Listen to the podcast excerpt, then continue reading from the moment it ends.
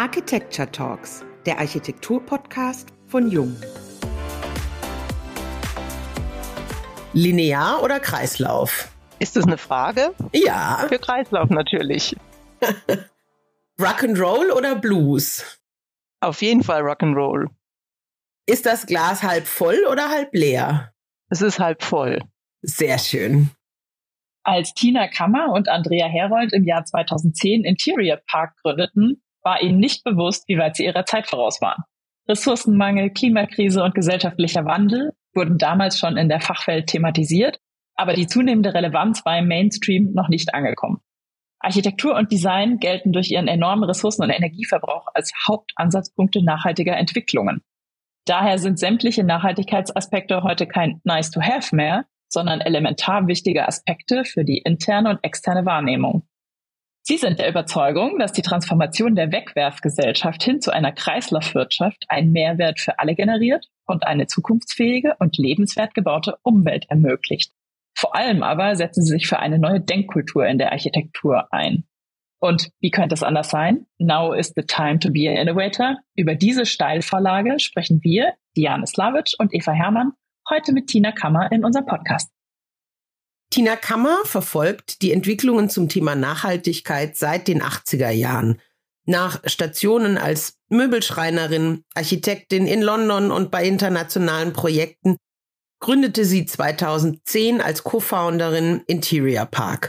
Seit 2022 unterrichtet sie als Professorin für nachhaltiges Bauen an der IU, die internationale Hochschule. Hallo und herzlich willkommen beim heutigen Jung Talks Podcast. Wir freuen uns sehr, dass du heute bei uns bist. Dankeschön. Und weil du ein sehr spontaner Mensch bist, wie wir wissen, ändern wir heute mal wieder unser Konzept. Normalerweise haben wir immer Fragen vorbereitet und schauen, was passiert. Wir machen es heute ein bisschen anders, wie in der Musik. MFG mit freundlichen Grüßen, Fanta 4, Stuttgart. Da klingelt was, oder? Und wir nutzen heute für unser Gespräch eine Collage oder um im Musikjargon zu bleiben, eine Compilation aus deinen Statements, Vortragstiteln und so weiter. Und du antwortest spontan, was dir gerade einfällt. Das erste Wortpaar, was uns sofort ins Auge gestochen ist, Mindset and Field Set Error. Was hast du damit gemeint? Naja, wir haben ein Denkmuster uns angeeignet, das uns im Moment hindert, aktiv zu werden, weil wir seit der Industrialisierung einfach diese lineare Wirtschaft gelernt haben und dass wir einfach auch durch unsere Sprache gelernt haben, uns von Natur und Umwelt zu distanzieren. Das heißt, wir haben in unserem Sprachgebrauch diese zwei Wörter, die es in vielen Kulturen gar nicht gibt, in anderen Sprachen. Es hilft uns dabei, uns als etwas anderes zu sehen als die Natur und die Umwelt. Das heißt, in unserem Sprachgebrauch ist es im Moment so, dass wir jetzt das Klima schützen wollen, dass wir die Umwelt etwas Gutes tun wollen. Also das ist immer so, wir und die Natur, das sind immer zwei Teile in unserer Denkweise. Und wenn wir nicht nachvollziehen, dass wir letztendlich ohne Natur gar nicht existieren können, dann werden wir gar nicht diese Schritte einleiten können, die wir im Moment einleiten. Wir feiern im Moment unsere Party und wir glauben, die Natur muss halt mitmachen, ja. Die ist ja da draußen hinter der Tür. Und diese Denkmuster, die sind entscheidend, weil wenn wir diese Denkmuster nicht aufbrechen und nicht verstehen, dass wir diejenigen sind, die aktiv werden müssen, um überhaupt in unseren Lebensraum zu erhalten, solange wir das nicht verstanden haben, glauben wir immer, wir haben noch Zeit und wir können noch warten mit unseren Aktivitäten. Wir wissen ja eigentlich, was zu tun ist, aber das sollen jetzt erstmal andere tun und jetzt warten wir erstmal ab und schauen mal, ob das funktioniert und so weiter. Also all diese Verzögerungen kommen einfach daher, dass wir uns gar nicht als Teil des Ganzen begreifen und dass wir auch die Welt gar nicht als Ganzes begreifen. Und das meine ich mit Mindset Error und mit Feelset gehe ich auch auf die Themen ein, dass wir sehr, sehr viel über unser Gefühl argumentieren. Ne? Also ich bekomme immer wieder so diese Fragestellungen, die rein aus dem Gefühl heraus Daten und Fakten haben wir ja nur genug. Darum geht's ja gar nicht. Es geht eher so, dass die Leute das Gefühl haben, dass das vielleicht doch nicht so richtig ist oder das Gefühl haben, dass es doch noch andere Wege gibt. Und wir argumentieren wirklich sehr stark aus dem Gefühl raus. Und dabei sehen wir ja auch in anderen Ländern, dass Dinge funktionieren. Und trotzdem sagen wir gerade auch hier in Deutschland oft, ja, aber das kann ja nicht funktionieren. Und dann sagt man, na ja, jetzt schau doch mal in die anderen Länder. Ich nehme jetzt mal einfach ein Beispiel, die Wärmepumpe, ja? Das war ja ein großes, großes Thema. Und wir haben immer diskutiert, kriegen wir denn unsere Häuser warm? Und letztendlich müssen wir doch noch nach Finnland schauen. Ja, wo das Großteil, ich glaube, über 80 Prozent der Heizungen sind Wärmepumpen. Und wir wundern uns dann nicht, dass es da funktioniert, weil ich glaube, in Finnland ist es viel kälter als bei uns. Sondern wir haben so das Gefühl in Deutschland, es kann nicht funktionieren. Und das meine ich mit Field Set Error, dass wir wirklich mal uns auf Fakten konzentrieren und auf wissenschaftliche Erkenntnisse, die seit Jahrzehnten im Raum stehen. Also wir wissen wirklich genug, dass wir auch jetzt aktiv werden können und nicht noch weiter warten. Da würde ich ganz kurz gerne einhaken. Mir hat das Wortpaar gefallen. Also Mindset, ja, ist in jedem Sprachgebrauch, aber Fieldset ist irgendwie nichts, was man jetzt sofort auf dem Schirm hat. Es erinnert mich auch an diese Diskussion oder an die Wortpaare Wertschöpfung und Schadschöpfung. Wir reden immer nur von Wertschöpfung, von Wachstum und Schadschöpfung. Das ist dem wenigsten ein Begriff, was das überhaupt impliziert. Eigentlich müsste man das immer zusammendenken, so wie das Mindset und das Fieldset, oder? Ja, und wir müssen uns da öffnen und verstehen, dass wir uns verändern müssen. Da spielt Sprache auch eine große Rolle. Du hast es gerade angesprochen. Also wenn ich in den Supermarkt gehe, dann muss ich Bioprodukte aussuchen. Die anderen Produkte müssen sich nicht kennzeichnen. Da steht nicht, hier sind Schadstoffe enthalten, ja, sondern ich muss praktisch bei Bioprodukten schauen. Und genauso ist es im Moment ja auch bei den Bauprodukten. Da steht, wie viel Rezyklatanteil drin ist. Da steht nicht drin, wie viel Primärenergie verbraucht wurde. Also wir müssten eigentlich viele Dinge einfach umdrehen, um sie besser verständlich zu machen. Weil wenn die Menschen sehen würden, okay, das Produkt hat so und so viel Schadstoffe enthalten, dann wäre es sehr, sehr viel schwieriger, sich für das Produkt zu entscheiden, obwohl es vielleicht günstiger ist, als wenn ich ein Produkt auswähle, das wirklich material gesund ist und keine Schadstoffe enthält. Also wir müssen ganz viele Dinge eigentlich drehen, um sie besser begreiflich zu machen. Und es hat auch sehr, sehr viel mit Gefühlswelt zu tun. Kaufentscheidungen sind ja Gefühlsentscheidungen, die sind ja keine Kopfentscheidungen. Und von daher gehören diese zwei Punkte ganz klar zusammen. Das führt uns sehr gut zu unserer nächsten Compilation. Vom Wissen und Handeln reden wir über Chancen. Welche Chancen siehst du denn? Ich sehe in der Bauwirtschaft ganz viele Chancen und alle haben immer furchtbar Angst, dass sie ihren Job verlieren. Dabei hatten wir jetzt wirklich fette Jahre. Die Bauschaffenden haben die Sorge, dass durch diese Kreislaufwirtschaft ihnen Geschäfte wegbrechen, weil sie ihre Produkte nicht mehr verkaufen können. Die Architekturschaffenden haben das Problem, dass sie sagen, ich kann ja gar nichts mehr bauen, wenn ich immer nur im Bestand arbeite. Wie kann ich das machen? Und ich versuche auch immer darzustellen, was es alles für neue Geschäftsmodelle geben wird. Es wird sich einfach verändern. Und es gab in der Menschheitsgeschichte immer Berufszweige, die sich verändert haben. Ich weiß nicht, warum wir uns dagegen so streuen. Jetzt haben alle Angst vor KI. Also diese Angst, ich weiß gar nicht, wo die herrührt, weil wir gehören zu den reichsten Ländern der Erde.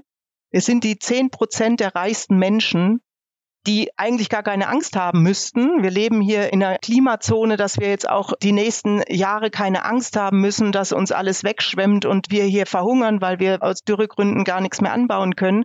Das haben andere Länder ganz anders. Und ich verstehe nicht, warum diese Angst, die ja auch befeuert wird durch die Medien und so weiter, warum die so vorherrscht. Es gibt sehr, sehr viele neue Geschäftszweige in dem Feld, also auch für die Bauwirtschaft wenn sie sich öffnen und sagen, okay, da gibt es ja schon auch Beispiele, das wird ja schon gelebt, dass Produkte eben nicht nur verkauft werden, sie können auch verliest werden. Da habe ich dann nochmal das Geschäftsfeld der Dienstleistung angehängt. Da kann ich nochmal ein Fass aufmachen und sagen, okay, hier kann ich nochmal Wartung anbieten, Rücknahme anbieten und so weiter.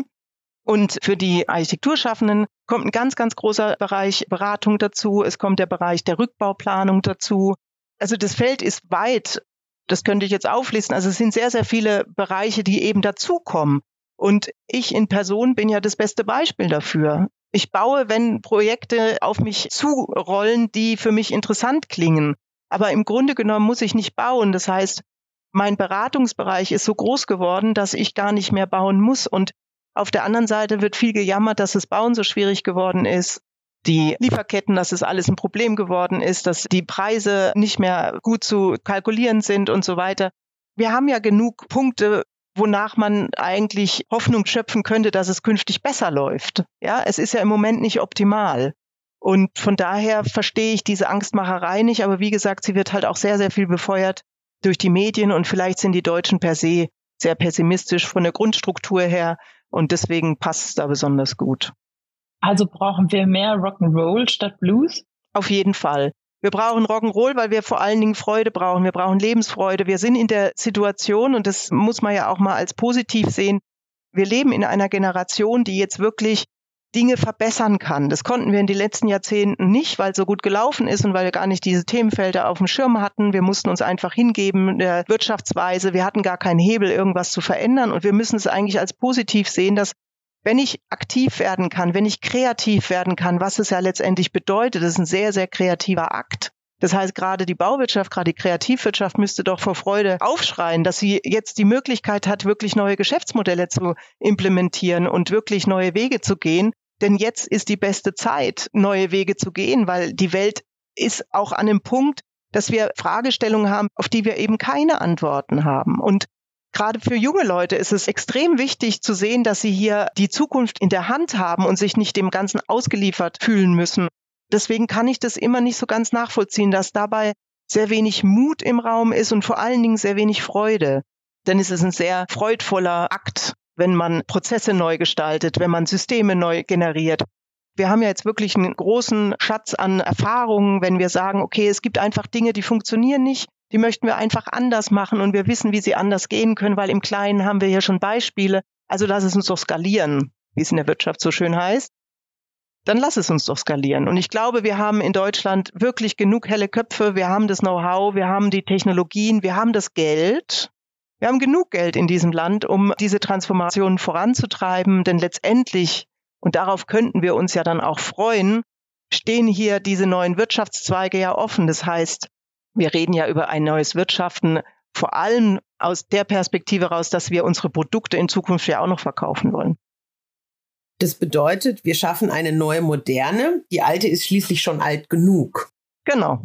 Wir halten an Dingen fest, die wir gelernt haben. Wir sind alle durch die gleiche Schule gegangen. Wir haben in Deutschland ja auch das Thema, dass wir eine sehr veraltete Gesellschaft sind. Das heißt, wir alle, auch heute, wie wir hier uns gegenüber sitzen, waren ja in der gleichen Schule hatten die gleichen Schulbücher. Und so ist es natürlich in der gesamten Gesellschaft. Das heißt, für uns ist natürlich das Bauhaus nach wie vor modern. Wir reden ja auch immer vom Bauhausstil, was ja sträflich ist, die armen Bauhäusler, wenn die das wüssten. Das heißt, eine neue Moderne schaffen, aufzubrechen, darum geht es doch. Und da sehe ich eben die Kreativwirtschaft auch in der Pflicht, denn es geht ja nicht nur darum, dass wir unsere Gefühlswelt, unsere Gedankenwelt, unsere Denkweise ändern, und die Bauwirtschaft in der Pflicht ist, weil sie so viel verbraucht. Pflicht ist immer so ein Wort, das möchte man nicht hören und Verantwortung schon gar nicht. Es geht eher darum, dass es ja die ureigene Aufgabe des Designs ist, Alternativen anzubieten und damit die Denkmuster in Frage zu stellen. Und das hat ja das Bauhaus letztendlich auch gezeigt, dass es funktioniert. Deswegen finde ich das so wichtig, dass Kreativwirtschaft das jetzt nicht nur sieht, oh Gott, wir sind in der bösen Industrie, die so viel verbraucht, sondern dass man es wirklich umkehrt und sagt, ja, aber wir haben die Hebel in der Hand und wir können hier wirklich eine neue, moderne mitgestalten. Und da plädiere ich für und da hoffe ich, dass die Menschen da sich öffnen und auch Freude dran haben und nicht nur über Verzichtsdebatten sich verlieren, sondern wirklich über Lösungen diskutieren, die machbar sind. Und wir haben viele Beispiele von Startups, die sehr erfolgreich sind, die eben anders gedacht haben und die auch keine Angst um ihre Zukunft haben müssen und vor allen Dingen auch nicht ihrer wirtschaftlichen Zukunft. Unser Studium der Architektur ist ja so ein generalistisches. Man ist ja so systemisch ausgebildet, dass man in so viele verschiedene Bereiche nachdenken kann. Also wer, wenn nicht wir, könnten irgendwie diese neuen Welten schaffen und dann auch die Muster, die Materialien, die Methoden, die Instrumente dazu auch weitertragen. Und dazu hast du einen sehr schönen Satz gesagt. Architektur bedarf der Augen, die sehen, was sein kann. Ja, ich fand auch schön bei der diesjährigen Architekturbinale, dass man gesagt hat, okay, man muss ja auch Bilder schaffen, damit man sich die Visionen vorstellen kann. Wir sind doch diejenigen, die genau diese Bilder zeichnen müssen. Diese Visionen müssen wir doch in Bilder zeichnen, die verstanden werden. Und das ist ja die Kraft, die wir in unserem Berufszweig haben.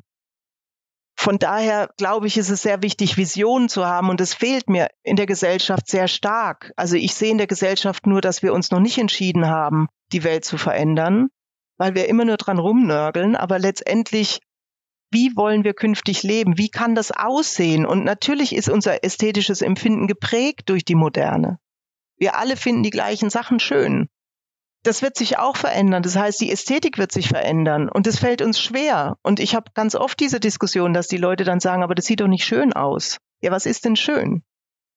Das fällt uns schwer, weil wir natürlich jetzt diese Jahrzehnte in diesem Denkmuster auch gelebt haben und das hat auch wieder mit Gefühl zu tun, was ich schön finde und was nicht. Also ich komme immer wieder aufs Gleiche zurück, aber es ist tatsächlich so, dass wir in den Diskussionen, auch jetzt mit Auftraggebenden, diese Diskussionen führen müssen. Was ist schön und was ist nicht schön? Da sollten wir als Fachbereich uns klar machen, dass wir hier eine große Chance haben, eben gestalterisch Antworten zu liefern. Und in der Lehre natürlich ist es sehr wichtig, dass wir da das Zepter auch so ein bisschen aus der Hand geben und letztendlich nur uns als diejenigen begreifen, die die Studierenden befähigen, neue Wege zu gehen. Aber wenn wir natürlich die Wege vorgeben, dann sind die jungen Leute auch frustriert. Das ist auch der einzige Grund, warum ich in die Lehre gegangen bin, weil ich so unglaublich viele E-Mails bekommen habe und so viel Rückmeldungen bekommen, so viele Telefonate bekommen habe, dass die nach meinen Vorträgen die jungen Leute gesagt haben, mein Gott, ich würde auch gern so arbeiten, ja. Und diese Frustration, die ging mir nahe, weil ich wollte eigentlich nie in die Lehre gehen. Es war für mich wirklich der einzige Grund, weil ich gemerkt habe, die jungen Leute wollen, aber können nicht. Wie ist denn deine Erfahrung jetzt in dem letzten Jahr gewesen? Das war natürlich sehr interessant, weil ich diesen Bereich ja quasi aufgebaut habe, also Bachelor und Master. Und ich bin im Fernstudium.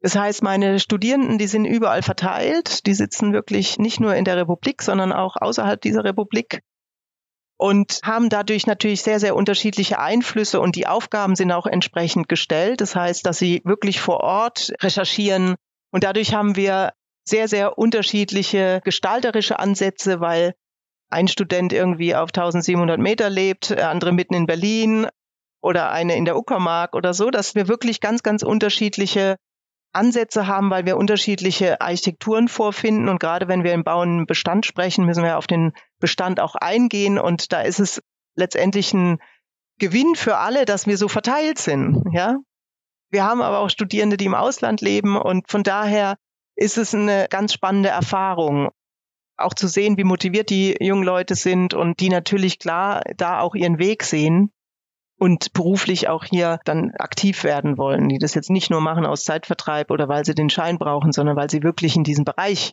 Fuß fassen wollen. Und das ist natürlich für mich Motivation genug, mit meiner 50-Prozent-Stelle diesen Bereich aufzubauen.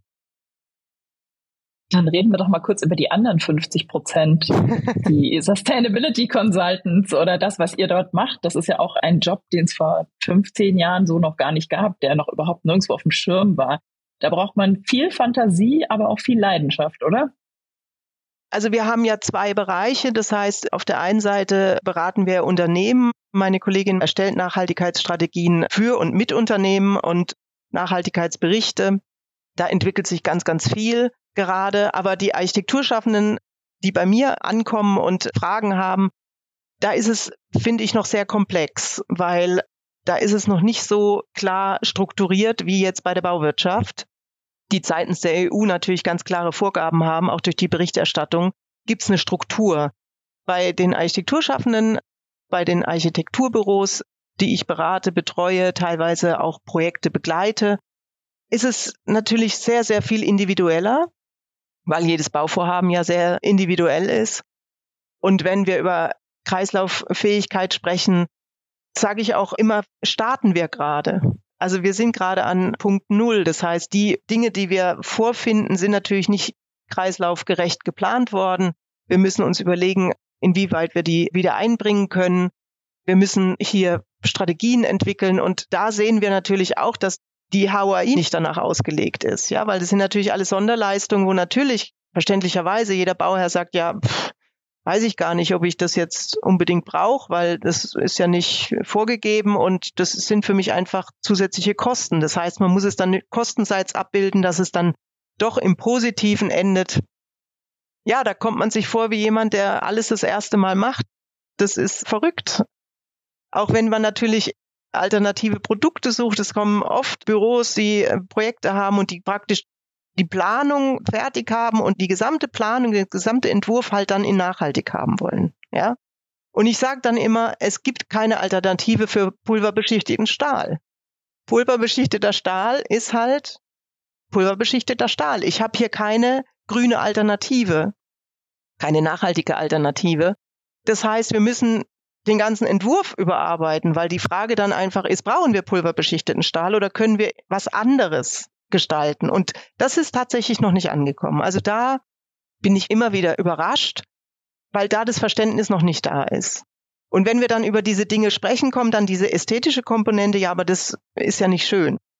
Wir sind da wirklich am Anfang, ganz am Anfang und der Druck ist bei den Gestaltenden noch nicht so groß, außer sie haben jetzt Ausschreibungen, Wettbewerbe, wo Kreislauffähigkeit gefordert wird. Und natürlich ist jede architektonische Gestaltung am Ende ein Sammelsurium an Bauprodukten. Und natürlich suchen die dann Bauprodukte zusammen, die kreislauffähig sind. Und auch da sind wir total am Anfang. Jeder gute Hersteller wirbt mit kreislauffähigen Produkten heute. Aber ob sie dann kreislauffähig sind, können wir natürlich nicht wissen. Ja, weil wir natürlich 20 Jahre oder länger warten müssen. Und ich finde es halt immer sehr hilfreich, wenn Hersteller schon mit Rezyklaten arbeiten, weil sie dann schon einen Schritt weiter sind. Und von daher, ja, ist es eine total spannende Aufgabe, weil man wirklich täglich die Welt neu erfindet. Du hast einen ganz schönen Satz mal gesagt. Das Narrativ, wir müssen das Klima schützen, ist falsch. Wir müssen uns und unser fast obszönes Wohlstandsdenken ändern. Kommt dir das auch aus der Planungswelt bekannt vor? Ja, aber man muss sie dann auch wiederum in Schutz nehmen, dass wir natürlich auch gesetzliche Vorgaben haben, die obszön klingen. Mhm. Weil man natürlich müssen wir uns überlegen, wir sprechen über bezahlbares Wohnen, das ist ja fast nicht machbar mit all den Vorgaben, wenn ich an Brandschutz und vor allen Dingen auch an Schallschutz denke und so weiter. Natürlich können sie sich davon nicht lösen.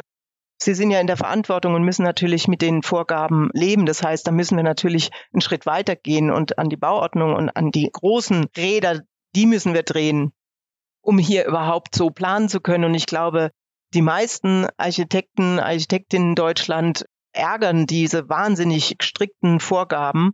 Sie würden sehr viel mehr machen wollen. Und wir sehen ja auch in anderen Ländern, wie in Frankreich zum Beispiel, wo Planende viel mehr Freiheiten haben. Und manchmal fragt man sich auch, ich meine, wir haben es ja auch gelernt und wir sind ja auch in der Verantwortung und keiner will was Schlechtes bauen. Und von daher wäre es vielleicht auch an der Zeit, den Planenden mehr Freiraum zu geben, damit sie überhaupt so planen können. Und natürlich gibt es ja das große Thema einfach bauen, was jetzt in Bad Aibling ja schon seit paar Jahren monitort wird, diese Forschungshäuser und die werden ja jetzt auch erweitert und so weiter. Und jetzt gibt es ja auch eine neue Gebäudeklasse, die das Thema abdecken soll. Aber es ist natürlich sehr mühsam und es dauert sehr lange, weil Bauen einfach einen langen Prozess hat. Also wir können jetzt nicht heute den Hebel umlegen und dann ist morgen alles gut, sondern wir haben einfach diese Planungszeiten, wir haben diese Bauzeiten und das müssen wir natürlich auch in Betracht ziehen. Und natürlich, klar, es ist das, was ich eingangs gesagt habe, diese Trennung zwischen uns und der Natur, dass wir jetzt immer sagen, ja, wir schützen das Klima und es ist klimagerecht und so weiter. Wir reden über enkelgerecht, wo ich mir denke, nein, das sind nicht die Enkel. Wir sehen doch heute schon, wo wir stehen. Wer Nachrichten geschaut hat, Spanien, Griechenland vor allen Dingen, Italien, alle hatten Überschwemmungen, alle hatten Hitzewellen. Also diese Themen sind doch heute aktuell und nicht in dem Zeitalter der Enkelkinder. Von daher haben wir immer so eine Sprache, die uns dann auch hemmt. Selbst wenn wir jetzt gar nichts tun, weiter so agieren, es wird die Welt verändern, aber in endlicher Zeit. Das heißt, die Welt hat ja, ja Millionen Zeit, sich wieder zu regenerieren. Das haben wir eben nicht. Das wird immer nicht so verstanden und das implementiert ja auch, dass man in der Gedankenwelt hat, jetzt soll sich die Natur mal nicht so anstellen. Wir tun ja schon so viel. Ja, also was wir alles machen, das höre ich immer wieder in Deutschland. Ja, Deutschland macht ja schon so viel. Die anderen sollen jetzt mal was machen. Es stimmt halt leider nicht. Wenn man den Pro-Kopf-CO2-Ausstoß betrachtet, dann brauche ich mit China nicht um die Ecke kommen. Ja, da ist Deutschland halt ganz weit vorne. Und wenn man dann nochmal jetzt nicht in einzelne Länder denkt, sondern global denkt und pro Kopf Einkommen, dann sind es halt die 10 Prozent, die über 50 Prozent ausmachen und wir sind halt die 10 Prozent. Und dann kommen auch die Leute und sagen, ja, nee, ich gehöre nicht zu den 10 Prozent der Reichsten. Doch, das tun wir rein. Statistisch tun wir das in Deutschland. Und das sind so ganz viele Auswege, dass die Leute immer noch glauben, sie kommen um das Thema rum. Und das finde ich eben schade, weil wenn wir uns einigen könnten in der Gesellschaft, dass wir sagen, wir möchten unser Bestes geben. Und da kommt auch immer so in den Kommentarzeilen kommt dann immer, ja, ja, klar, Deutschland rettet die Welt. Ja, und dann denke ich mir, wie schön. Das wäre doch großartig, wenn Deutschland die Welt retten würde, ja? Wenn wir Dinge entwickeln würden, wenn wir uns hinstellen können und sagen, wir waren's, wir haben es mit zerstört, aber wir haben es auch mit gerettet. Das wäre doch eine großartige Geschichte für dieses Land, das ja jetzt nicht nur für positive Geschichte berühmt ist. Das wäre doch toll und es wird aber immer negativ gesehen. Wir können ja die Welt nicht retten. Ja, warum denn nicht? Dann kommen wir doch mal ganz kurz von den Game Changern zu den neuen Narrativen. Ihr habt gerade ein Buch gemacht, wo ihr genau diese guten Beispiele, wer der Game Changer sein könnte, wer die positiven Geschichten erzählen könnte, zusammengetragen habt. Wie kam es dazu und was waren die größten Herausforderungen? Ach, das kam dazu, dass die Verlegerin auf uns zukam und gesagt hat, mein Gott, das Thema brennt, sie würde gerne ein Jahrbuch rausbringen und es gibt noch kein Jahrbuch weltweit. Und sie findet schon, dass man das jetzt wagen kann. Die Zeit ist reif. Und wir haben uns darüber unterhalten und sie hat uns gefragt, ob wir das Buch herausgeben wollen und als Autorin agieren wollen. Und wir haben gesagt, klar, machen wir. Wir hatten natürlich überhaupt keine Ahnung, was es bedeutet. Wir hatten keine Ahnung von Bücher machen. Wir hatten wirklich von dem Umfang keine Ahnung. Wir konnten es überhaupt nicht einschätzen, aber wir haben gesagt, wir machen das. Und das ist auch sowas, was wir in den 13 Jahren gelernt haben. Wenn man einfach sagt, man probiert was aus, dann funktioniert es meistens. Wir haben viele Dinge probiert in der Vergangenheit. Und jetzt also ein Buch. Also 40 Projekte war so Wunschvorstellung seitens des Verlags, damit das Buch überhaupt ein Buch wird und kein Heft. Und wir haben gesagt, das wird kein Problem sein. Und ich hatte natürlich im Netzwerk schon rumgefragt und so weiter. Wir haben das auf Social Media entsprechend geteilt und waren ja auch nicht sicher, was dann so zurückkommt. Und uns war sehr, sehr wichtig, dass wir internationale Projekte finden. Wir wollten also jetzt nicht wieder nur die deutsche Sicht darstellen, wir sitzen ja in Stuttgart mit einer sehr, sehr hohen Architektendichte und wir wollten natürlich auch nicht nur Stuttgarter Büros, was ja für uns einfacher gewesen wäre. Und deswegen haben wir uns da wirklich auch auf die Suche gemacht. Und es war nicht so, dass jetzt alle Projekte nur zu uns kamen, sondern wir haben auch Projekte ganz aktiv angefragt und hinterher telefoniert und gebeten mitzumachen. Und das ist natürlich mit dem ersten Buch schwierig. Im Netzwerk war das gar nicht schwierig, weil sie wussten, wenn wir das machen, dann wird es schon irgendwie gut. Aber gerade bei Menschen, die uns nicht so kannten, und das Buch ja noch nicht da war, noch nicht vorzeigbar war, war das nicht so einfach. Aber als wir dann 40 fertig hatten und dann doch noch auf 50 Projekte kamen, waren wir sehr, sehr stolz und waren sehr froh, dass wir auch diese Vielfalt abdecken können, weil wir wollten jetzt kein ja, Holzbau, Lehmbaubuch. Das gibt's schon. Wir wollten wirklich zeigen, die ganzen Facetten, was es alles beinhaltet, wie die Menschen mit den Themenfeldern umgehen. Das war uns wichtig wir haben ja dann oft so diese Vorstellung, ja, das kann ich ja eh nicht machen, ja. Also das heißt, gerade bei den Vorträgen, wenn wir zu viel Leuchttürme zeigen, dann sitzen natürlich alle im Publikum und sagen, ja, pff, gut, das ist ja ein Forschungsprojekt, das kann ich ja nicht. Dass eben diese Zurückhaltung, dass man es aufbricht und sagt, schaut mal, auch kleine Büros, wir haben also nicht nur die großen Namen in dem Buch vereint, sondern auch kleine Büros, kleine Projekte. Wenn ich angerufen habe, habe ich immer gesagt, ich nehme auch eine umgebaute Garage, wenn sie gut ist wir hatten gar nicht so diesen Wunsch, dass wir jetzt nur Leuchttürme und nur große Büros und repräsentative Architekturen zeigen, sondern wir wollten wirklich zeigen, dass es im Großen wie auch im Kleinen geht und dass es da sehr, sehr viele unterschiedliche Ansätze gibt. Und ich glaube, das ist uns gelungen, weil wir die Rückmeldung bekommen. Wir bekommen die Rückmeldung, dass diese Vielfalt überzeugt. Und wir hatten gestern eine Rückmeldung, die muss ich kurz erzählen. Wir sind ja unter uns. Die war sehr lustig. Also wir haben die Rückmeldung bekommen, dass das Buch nicht nur schön aussieht, sondern auch gut riecht. Habe ich noch nie gehört. Also ich habe auch gleich reingerochen. natürlich haben wir entsprechendes Papier verwendet und so weiter. Das ist natürlich klar. Also es kommt sehr gut an. Wir sind äh, total stolz und es macht Freude. Und es war natürlich ein sehr großer Aufwand, den wir uns aufgeteilt haben. Aber solche Dinge muss man dann einfach auch machen und ausprobieren. Sonst weiß man es nicht. Wir haben zum Abschluss unseres Podcasts immer wieder eine persönliche Frage. Wir würden gerne wissen von dir, welches Gebäude des Zeitgeschehens hättest du gerne mit welchem Material entworfen? Oha. Ist schwierig, weil eigentlich will ich ja gar nicht bauen. Deswegen habe ich ja kein Architekturbüro. Das ist schon mal das Schwierige, dass ich gar nicht so, wenn ich ein Gebäude sehe, denke, das hätte ich gerne entworfen. Also das fehlt mir. Aber es gibt natürlich Beispiele, wo ich denke, da hätten wir vielleicht mal ein anderes Material ausprobieren können.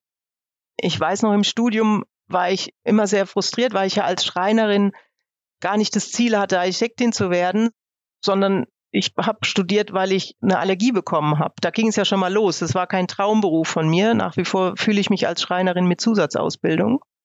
Von daher war ich während des Studiums schon immer sehr unsicher, ob das was für mich ist. Und ich weiß noch, dass wir damals nach Wals gefahren sind, vom Peter zum Tor.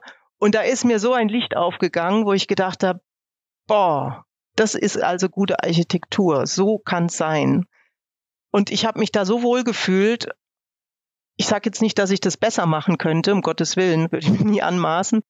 Aber ich meine nur, dass diese Kraft, die solche Architekturen haben, solche Räume haben, dass man da den Raum betritt und denkt, meine Güte, hier passiert was mit mir, hier ist was anders gelaufen, hier wurde anders gedacht, hier wurde anders gestaltet. Und es fehlt mir sehr oft. Und ich kann dir jetzt leider nicht sagen, dass es jetzt ein Gebäude gibt, wo ich sage, das hätte ich anders oder besser oder hätte ich überhaupt gerne gestaltet. Das fehlt mir, glaube ich, das Gehen.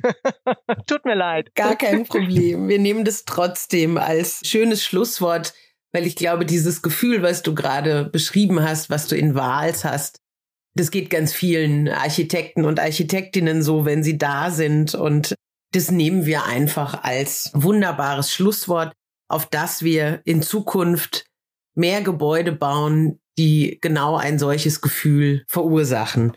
Und im besten Falle noch verantwortungsbewusst und mit guten Materialien gebaut. In diesem Sinne danken wir dir ganz herzlich für deine Zeit, liebe Tina, und die inspirierenden Worte und auch die aufrüttelnden Worte, auf das sich viele von dir mitreißen lassen. Wir sagen an dieser Stelle Tschüss und freuen uns auf die nächste Folge der Jung Talks, dem Architektur-Podcast von Jung.